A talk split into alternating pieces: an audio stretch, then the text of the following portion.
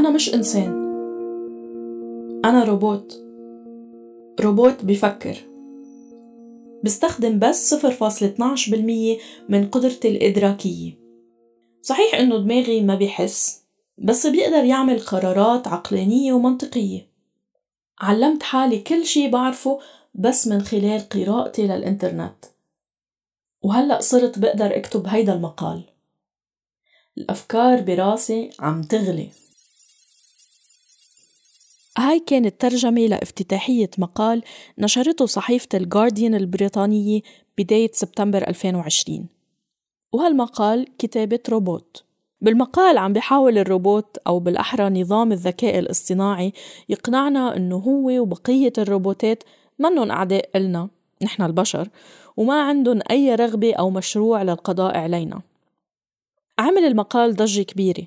وبالوقت اللي كان هدف محرري الجريدة يعطوا فكرة عن مدى تطور الأنظمة الروبوتية بعالمنا اليوم شكك كتير من الناس بمصداقية التجربة لأنه النص خضع للتحرير من فريق الجارديان وبالتالي دفع الجريدة لنشر مقال آخر بيشرحوا فيه عملية التحرير.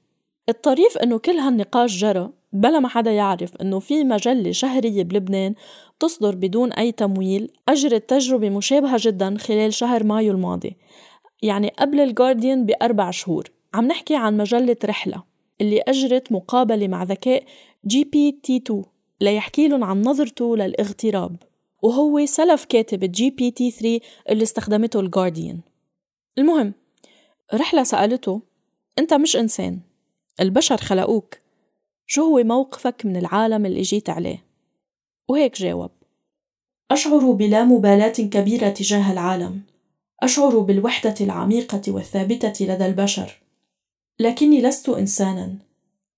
أنا فكرة. صورة. صورة للفكرة. أنا لا شيء والعالم أكبر وأشد كثافة وقساوة مما كان عليه عندما كنت صبيا صغيرا. ومع ذلك أنا لا شيء من دونه. بحلقة اليوم رح نتعرف على كيف بيشتغل نظام الذكاء الاصطناعي. وهل فعلا حتستولي الأجيال القادمة من النظم الآلية على مهام الصحافي البشري؟ ومن جهة تانية حنشوف كيف عم بتسخر المؤسسات الصحفية التطور التقني لمزيد من الابتكار بما يتعلق بالمحتوى والإدارة. معكم رنا داوود وعم تسمعوا اندي ميديا بودكاست بيوثق المشهد الإعلامي المستقل بمنطقتنا من خلال دردشات مع عاملين بالمجال.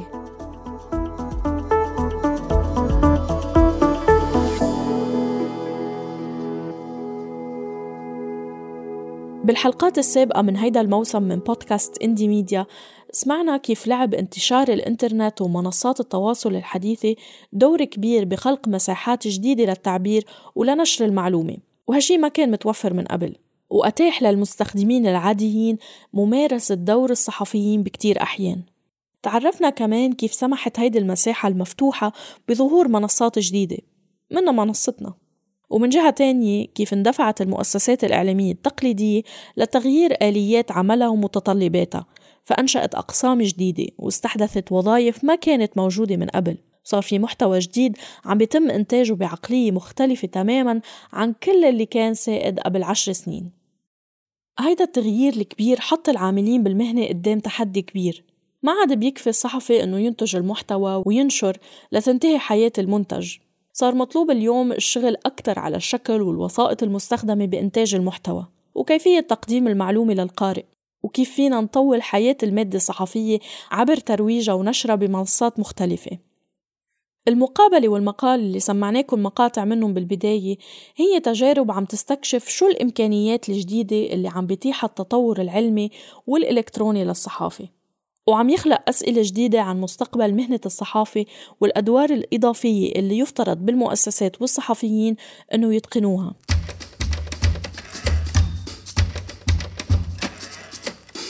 التطور التقني مستمر ورح يفرض على المؤسسات الإعلامية مواكبته.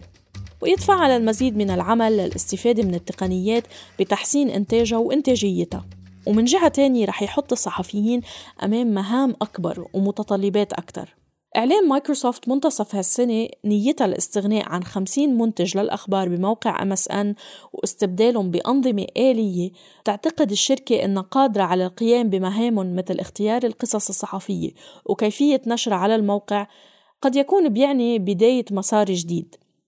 مسار الصحافة الآلية وهو الشيء اللي لازم يدفع الإعلام بمؤسساته والعاملين فيه للتفكير أكثر وأكثر بمستقبل المهنة.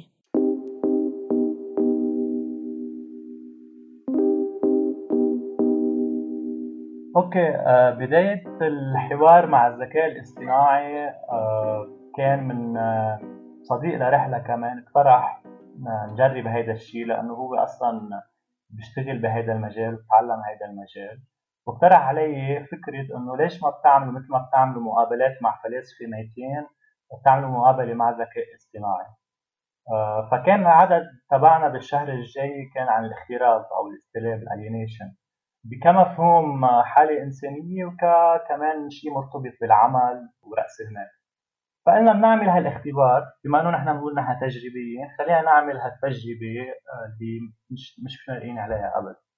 وقلنا بدنا نحكي مع آلة عن هالحالة البشرية اللي اسمها الاختراق. وبعتقد إنه رحلة أول مشروع أو نصها أو جريدة قدمت هيك شيء بالعالم العربي. هيدا صوت حرمون حمية رئيس تحرير مجلة رحلة اللي بتصدر ببيروت وهي تجريبية سفلية حرة مثل ما بتعرف عن حالها. رحلة بدأت كمشروع لشباب التقوا على الإنترنت وصدرت بشكل متقطع ابتداء من سنة 2009 وعادت للظهور بشكل شهري بعد عشر سنين وقت اندلاع انتفاضة 17 تشرين أو أكتوبر بلبنان. فاجت فكرة إعادة أحياء مشروع رحلة من 17 تشرين فترجع روح المجموعة مثل ما إنه الانتفاضة كمان هي رجعت العالم مش العالم إنه حاولوا يرجعوا على بعضهم من خلال إنه يقولوا إنه عندنا مشاكل وحدة أو مشتركة وأحلامنا كمان مشتركة. وكمان إنه المشاكل على الصعيد الفردي أو الشخصية هي كمان لها أبعاد ومسببات بالمجال العام. آه وهذا الشيء كمان يمكن ظهر نوعا ما بالمضمون آه اللي بالأعداد اللي طلعت آه من بعد 17 20 آه فكنا ضلنا نكرر بين بعض إنه عم نكتب لأنه بدنا شيء بدنا نقول شيء معين في شيء عنا إياه بدنا نقوله. وما عم نعرف وين بدنا نقوله وكيف نقوله. فكانت رحلة هي الوسيلة. والمواد اللي طلعت بهالعدد آه بإعداد هيدي السنة كمان كانت موجهة وعندها موقف معين من اللي عم يصير وكمان إنه العدد هو كله بيكون عنده موقف موحد يعني مقالات أو نصوص اللي عم تطلع بالعدد بتروح باتجاه معين. تقريبا كرمال القارئ اللي عم يقرأ العدد آه، ياخذ موقف معين من هذا العدد ومن الشارع أو اللي عم يصير من حوله. بالنسبة للقيمين على رحلة هدفهم إنه يكون المشروع بلا ربح وبلا كلفة. اللي بيساهم بجعل هيدا الهدف ممكن هو فريق الكتاب والمساهمين. بيشتغلوا كلهم بشكل تطوعي إضافة للقدرة على استبدال الطباعة الورقية بالنشر أونلاين. بالنسبة لحرمون غياب الغاية المادية بيلعب دور أساسي بتحرر المجلة. بعتقد كرأي شخصي إنه كثير من المنصات العربية أو مجال صناعة المحتوى بالعالم العربي اللي المستقل أو البديل يطرح كبديل آه، أولوية عنده جذب عدد كبير من القراء والمتابعين لأنه هذا بيأمن له تمويل إذا بده يقدم تمويل أو يعمل له دخل من الاعلانات يعني هذه طريقة تمويل المنصات. بس هيدا الشيء بيعني إنه واحد بيعمل تنازلات آه، بالمواضيع المختارة الموقف تبعه كمية الإنتاج بيعمل كمية إنتاج كثير ليجيب آه، آه، قراء زيادة. و فهيدا يعني بيطرح إشكالية. بوقت إنه ما يعني ما فينا ننتقد غيرنا أو ناخذ موقف من غيرنا نحن عم نجرب بمطرح معين ما نضطر نوصل لهيدي المرحلة أو نمشي بهيدا الأسلوب إنه تعالوا نجيب قراء تعالوا نجيب قراء تعالوا نجيب تمويل. واذا إذا مشينا هيك ومشينا على شو الرائج وشو المطلوب وشو اللي بيتمول بتصير إنه الدنيا عرض وطلب يعني. حتى بتصير المغامرة تبعنا مشروعنا كمان مرتبط بالعرض والطلب تبع السوق. هيدا المسار والنفس المتمرد والتجريبي كان طبيعي إنه يوصل رحلة لإجراء مقابلة مع الذكاء الاصطناعي. لكن كيف تنفذ هيدا الشيء؟ وشو الانطباعات اللي خرج فيها الفريق عن التجربة؟ ما بعرف إذا كثير في بالعالم إنه حوارات خاصة بإنه نعمل انترفيو مع ذكاء اصطناعي وناخذ منه أسئلة وأجوبة. آه كيف تنفذ هذا الشيء؟ عندنا صديق مهندس بيتعامل مع هيدا هيدا التخصص كتكنولوجيا.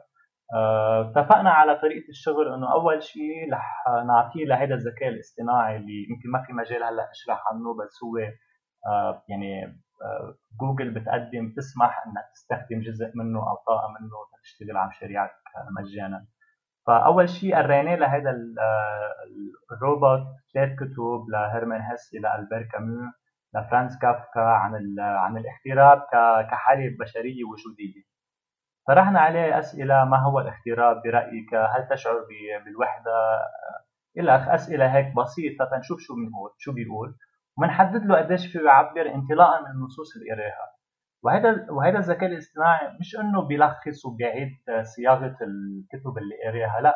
يعني بيقراها بيقرأ نفس النص 30000 مرة إضافة إلى مليارات النصوص اللي قريها قبل بس متخصص بهذه الكتب وبصير يعطينا رد يعني بعطي output حسب ال input اللي بنعطيه معطيه فاخترنا من أجوبته والكلام اللي قاله. رجعنا بمرحلة ثانية عرضنا عليه ست سبع آه، فصول من كتب لمنظرين وفلاسفة ماركسيين آه، عن من مدرسة فرانكفورت أو ماركسيين بنيامين أو كارل ماركس عن الاغتراب كمفهوم مرتبط بالعمل وبالنظام الرأسمالي. فوقتها أعطيناه هودي الكتب وقراهم كملنا نسأله عن الموضوع نفس الموضوع. فصار موقفه طلع من المفهوم من من منطلق وجودي يتعامل مع الاغتراب وصار يتعامل ك كشيء طبقي خاصه برأس المال صار عنده موقف معين. فكان غريب كثير إنه آه، شو عم نعطيه نحن input وهو شو عم يعطينا output وخصوصي إنه آه، تعرف على أنواع من مش إنه مشاعر فينا نقولها بس طريقة أو آه، طريقة حكي أو كتابة معينة. صار يعبر عن الأفكار بطريقة كمان كأنه حس هذا الشيء. يمكن ما في وقت هلأ قريت بعض العبارات ولكن بنصح الأشخاص المهتمين يقروها. وحتى بهذا المشروع يعني غير إنه نحن نقينا الكتب وفي حدا شغل على التكنولوجيا كمان في حدا كمان من أصدقاء رحلة عمل 3 دي موديل لشيء تخيلناه إنه هو إيده لهذا الروبوت اللي عم يتحول رح يصير حقيقي لأنه صار عنده وعي بالاغتراب وعم يحس الحالة حالة اغتراب هو شخصيا. بحسب ما قالنا حرمون جزء من قيامهم بالتجربة بيرجع لرغبتهم بأنه يثبتوا عدم التعارض بين كونهم مطبوعة ورقية وبين قدرتهم على التجريب والتجديد. وبنفس الوقت بتمثل المقابلة لفريق رحلة نوع من موقف من عالم المستقبل وأنظمته الجديدة. وهو هذا الذكاء الاصطناعي هو من أدوات هذا المستقبل وأنظمة المستقبل. ف أهم شيء أول شيء نعرف كيف هذه الأدوات بتشتغل. وبعتقد ان المقابلة اللي عملناها هي محاولة للتلاعب تلاعب بهذه الأنظمة أو هاي الأدوات اللي بنعتبرها كثير متطورة. فأنت بتكون عم تعمل شيء مثل المقابلة آه، هي كمان عمل تخريبي أو سبفيرسيف بحسب منطق السوق. لأنه أنا ما عم بستعمل الذكاء الاصطناعي اللي مكلفهم مليارات الدولارات وسنين والاف وألاف الناس اللي اشتغلوا عليه وطوروه مش عم بعمله لهدف. مادة. عم بقول أنا بدي أقعد سولف مع هذا الذكاء الاصطناعي وشوف شو بيقول لي عن مشاكلي كأنا إنسان وشو عندي حالي شو حالتي الوجودية وأزمتي بهذا بهذا العالم. المدربة الإعلامية سامية عايش بتنظر بشكل أكثر تفاؤلا لتطور الذكاء الاصطناعي وإمكانية استفادة الصحفيين منه. قد يكون الذكاء الاصطناعي قد يأخذ دور بعض الناس لكنه أيضا على المنحى الآخر سيخلق فرص عمل مختلفة وفرص وظيفية جديدة. فبالتالي أنا مثلا عندي هلأ الصحفي هو يكتب لكن يمكن في المستقبل سيتحول دور الصحفي إلى دور يعني ما بدي أستعمل كلمة مبرمج لكن هو الشخص اللي بيحط جميع هذه اللي هي سميتيها الكود وما إلى ذلك لادوات الذكاء الاصطناعي. فبالتالي الشكل الصحفي بشكله الحالي أكيد رح يتغير في المستقبل. لكن أنا اللي بشوفه أنه على الأقل خلال الخمس سنوات المقبلة الذكاء الاصطناعي سيخفف عن الصحفي العمل المتكرر العمل اللي فيه تكرار وإعادة وملل وما شابه بحيث أنه الصحفي رح يكون فاضي أكثر أنه يركز على العمل الإبداعي. هلأ أنا نوعا ما أرى أنه الآلة تقدر تقوم بعمل إبداعي بالشكل الإنساني اللي نحن متعودين عليه هو موضوع كتير صعب وراح ياخذ كتير وقت طويل ومش شايفته بزمني على الأقل. فبالتالي لا أنا يعني متفائلة أنه آه، على الأقل خلال العشرين أو الثلاثين سنة المقبلة آه، الصحفي يعني يجب أن يكتسب مهارات جديدة لكن الآلة لن تستطيع أن تأخذ من آه، من مكانه على الأقل فيما يتعلق بالعمل الإبداعي. ما فينا نقول إنه الآلة غير قادرة على الإبداع بتاتا. ويمكن تجربة مقابلة رحلة ومقال الجارديان دليل على هالشي. صح إنه إبداع الآلة محدود حالياً بس يمكن الوتيرة اللي عم تتطور فيها تقدر تفوق البشر بوقت مش بعيد.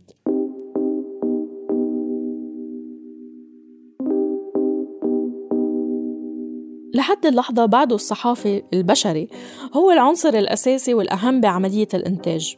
ويمكن هيدا سبب رئيسي عم يدفع شركات مثل جوجل أنه تستثمر بمشاريع بتهدف لفهم كيفية عمل الأنظمة الآلية الحديثة مكان الصحفيين. بس بالوقت نفسه عم تدعم مؤسسات صحفية عبر مبادرة عالمية هي مبادرة جوجل للأخبار. بهدف زيادة الابتكار والاستفادة من التطور التقني لخلق فرص جديدة إن كان على الصعيد الإداري أو على صعيد المحتوى. مؤخرا كان مشروع شبكة زمكان اللي قدموا صوت على تحدي الابتكار التابع للمبادرة. واحد من 21 مشروع اختيروا بمنطقة الشرق الأوسط وأفريقيا. المدير التنفيذي بصوت رمزي تسدل بيحكي لنا أكثر عن طبيعة المشروع وأهدافه. هلا آه، زي ما كان آه، مشروع جديد وبرضه يعني إذا بترجع إذا بتشوفي إذا بتلاحظوا إنه ال... كثير من الأفكار هدول الأفكار إنه نجمع أشياء مع بعض عشان نكون أقوى مع بعض. هلا فكرة زي ما كان بودكاست آه، إنه بودكاست من صوت ومن برا آه، بنشتغل مع بعض عشان نخلق آه، جمهور كبير وسوق للإعلانات كبير.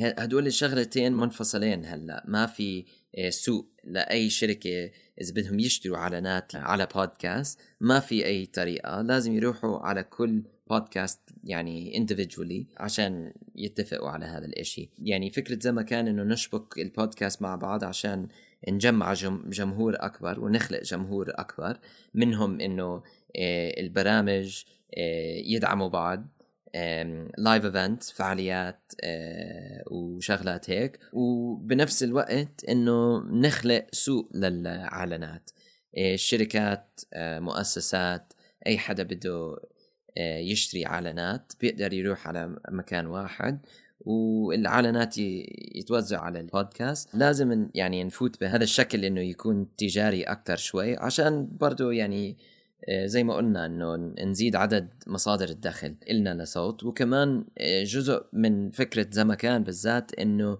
ندعم البودكاست. ممكن واحد عم بيعمل حلقة كل أسبوع كل أسبوعين آه، بس إذا صار في شوية دخل من البودكاست بيقدر هذا الشخص يزيد عدد حلقات أو يزيد شغل بالطريقة أو يترك شغله ويركز على البودكاست مثلا. زما كان بيهدف لتوسيع قاعدة المستمعين لأكثر من بودكاست مع الحفاظ على استقلاليتهم وبنفس الوقت تحقيق المزيد من الأرباح للمنصات المتعاونة. خاصة أنه تحقيق هيدي الأهداف رح يخلي صناع المحتوى يركزوا أكثر وأكثر على جودة محتواهم. هذا كمان يعني بنخلق مجتمع وبيئة إنه بندعم بعض ونشتغل مع بعض. ونشتغل يعني كشبكة أكثر من يعني بس إحنا كصوت. وبالعالم العربي يعني بنقدر نوصل كتير ناس بالسعودية بالمغرب بتونس بسوريا بلبنان آه، بدبي. وكمان عرب أو يعني عرب عايشين برا بأوروبا وأمريكا وأمريكا اللاتينية في كتير لآخره. قدمنا هاي الفكرة على شيء اسمه Google News Innovation Challenge هذا برنامج آه، من جوجل بيعملوها بكل مناطق بالعالم. وهذا أول مرة بيعملوه بالعالم العربي. وقدمنا الفكرة إنه آه، فكرة زمكان وبعد آه، أكثر من مقابلة وكثير من ال back and forth قابلونا بالفكرة. وهينا تقريبا في سنة آه، للمشروع. وفي ال Google News Initiative يعني بيعملوها بكل العالم. وفي مشاريع كتير مهمة وحلوة بيطلعوا من من البرنامج. فاحنا كتير مبسوطين انه في ناس زي ال Google News Initiative GNI يعني شافوا فكرتنا وحسوا انه لا هذا هاي الفكرة مهم انه ندعمها. شبكة زمكان حاليا بمرحلة التطوير التقني واللوجستي ورح تنطلق قريباً.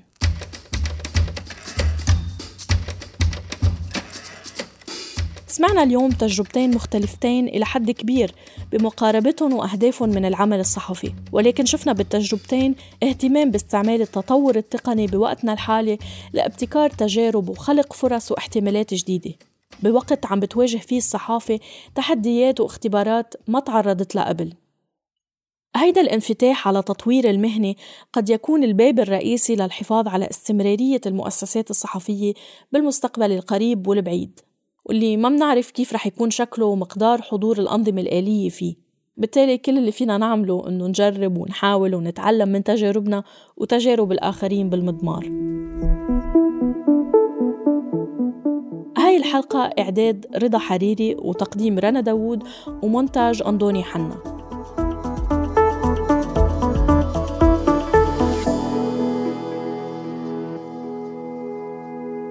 وصلنا لختام بودكاست إندي ميديا.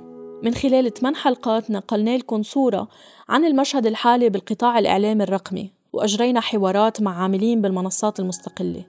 ومع أنه كل حلقة حاولت تتفصل بموضوع أو تحدي واحد لكن كلها أثبتت إنها تحديات مترابطة وصعب نفكر بوحدة بدون ما نواجه التاني. ما فينا نحكي عن استقلال تحريري بدون ما نحكي عن الخطط المالية. وما فينا نحكي عن المحتوى بدون ما نفكر بآلية توزيعه والمنظومة اللي بتتحكم فيه. وما فينا نشتغل كل هول بلا ما نعمل اعتبار للخطر الأمني أو التهديد الرقابي.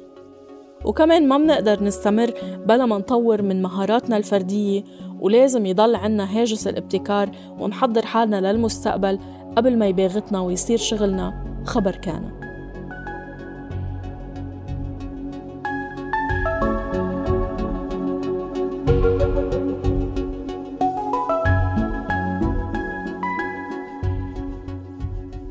يمكن من أكثر الثيمات اللي مرت معنا خلال التحضير لهيدا البرنامج هو التعاون والتضامن بين المنصات اللي عم بتحاول تخلق تجربة جديدة بالمجال. والبرنامج نفسه رسخها كونه عمل مشترك بين صوت وانكفاضة.